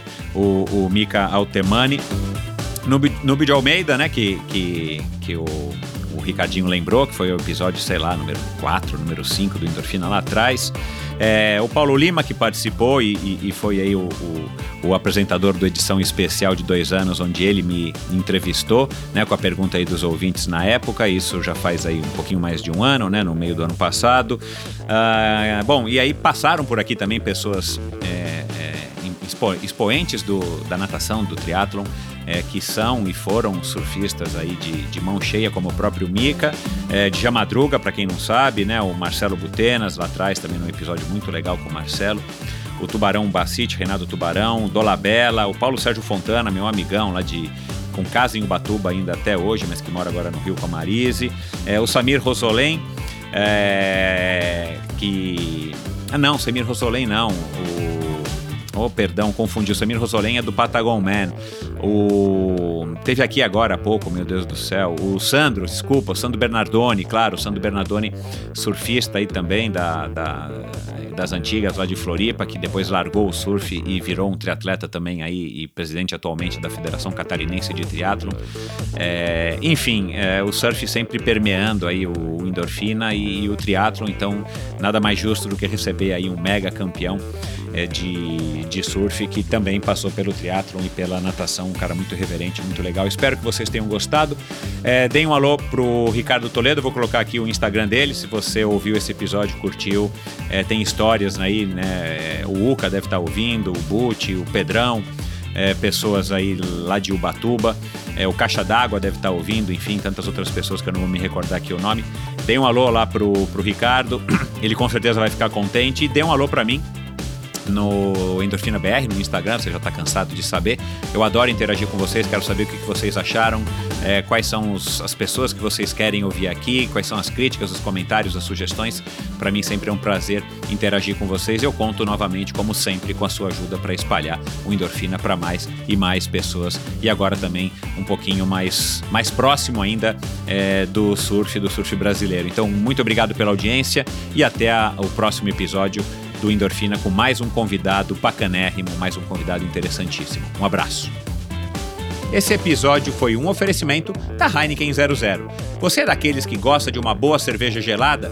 Já tá sabendo da novidade? A Heineken 00 chegou ao Pão de Açúcar. É uma opção deliciosa e que não interfere no seu treino. É uma autêntica Heineken, agora com zero álcool. E o melhor, é uma long neck que tem apenas 69 calorias. É perfeita para acabar com a sede e refrescar depois do treino, para beber durante o almoço e não atrapalhar o seu home office e até para saborear naquele happy hour virtual que todo mundo está fazendo hoje em dia. Ficou com vontade de conferir essa novidade que vai se encaixar em vários momentos do seu dia? Agora você pode, confere lá nas lojas do Pão de Açúcar ou pede pelo site pãodeaçúcar.com. O produto é destinado somente para adultos. E esse episódio também foi um oferecimento da Bovem Energia. A Bovem é uma comercializadora, uma gestora e uma geradora de energia. Assim como para os meus convidados, para a Bovem Energia é um assunto muito sério. É uma empresa sólida e confiável, com profissionais experientes e treinados para lhe oferecer agilidade no atendimento, robustez e competência na condução dos negócios. Saiba mais em bovem.com endorfina.com.br de energia a Bovem entende. Esse e todos os episódios do Endorfina Podcast são editados pela produtora Pulsante.